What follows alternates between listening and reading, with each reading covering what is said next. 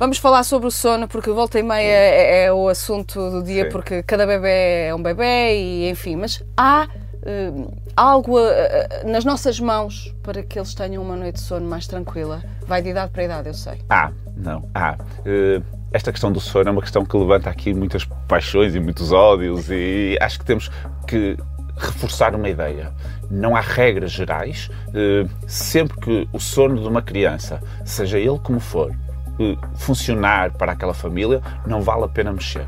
Ou seja, se a criança for funcional, se aquele sono for funcional para aquela família, vamos deixar estar. Agora, se o sono for problemático para a criança ou para os pais, faz sentido ajudar. E um dos conceitos muito importantes é que as crianças devem saber adormecer por elas. Isto é um bocado discutível, sei que há quem discorde, mas se nós pensarmos que o nosso sono eh, durante a noite tem eh, alturas em que provoca microdespertares, isto acontece connosco. Nós não acordamos na maior parte das vezes porque nós sabemos voltar a dormir. E se a criança não souber adormecer por ela, quando ela tem esses microdespertares, eles transformam-se em despertares. E Da vai família precisar, claro, da criança, depois da família, e vai precisar da mesma rotina do adormecer para voltar a dormir.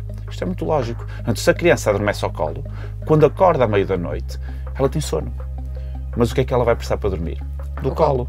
Se adormece com leite, ela quando acorda à meio da noite, não vai ter fome, a não ser que seja muito pequenina, mas quando são maiorzinhos, não vai ter fome, porque elas não precisam de comer durante a noite, mas vai ter sono. E o que é que ela precisa para dormir? Do leite. Leitinho. Portanto, faz sentido tentar trabalhar a rotina do adormecer, porque geralmente não é isso que perturba muitos pais. O que perturba os pais são os despertares à meia da noite.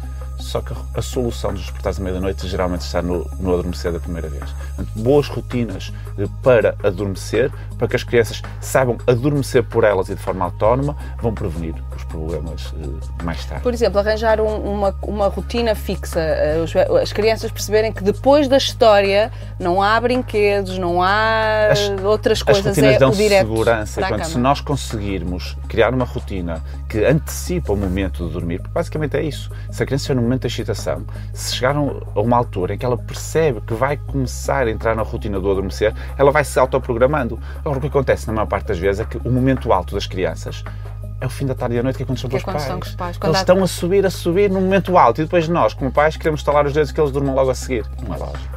Portanto, eles estão, vamos ter que os fazer descer aos bocadinhos para quando estiverem cá em baixo conseguirem voltar a dormir. Portanto, meia horinha antes de dormir, nada de brincadeiras muito excitantes, ecrãs, nem pensar. Televisão, brincade- tablets, tudo. Tudo que sejam ecrãs, de preferência ter uma luz amarela no quarto, nunca luz branca, porque perturba também o adormecer. Eh, Portanto, se nós fizermos isto meia horinha antes de dormir, uma rotina tranquila, a criança vai perceber que quando entra nessa rotina, passado meia hora, ela já está mais calminha, vai conseguir adormecer melhor. Do modo geral, é assim que funciona. Haverá crianças que dão um bocadinho mais de luta, mas essas depois vão ter que ser, ser decididas casa a casa. E leva o seu tempo. Leva o seu tempo. M80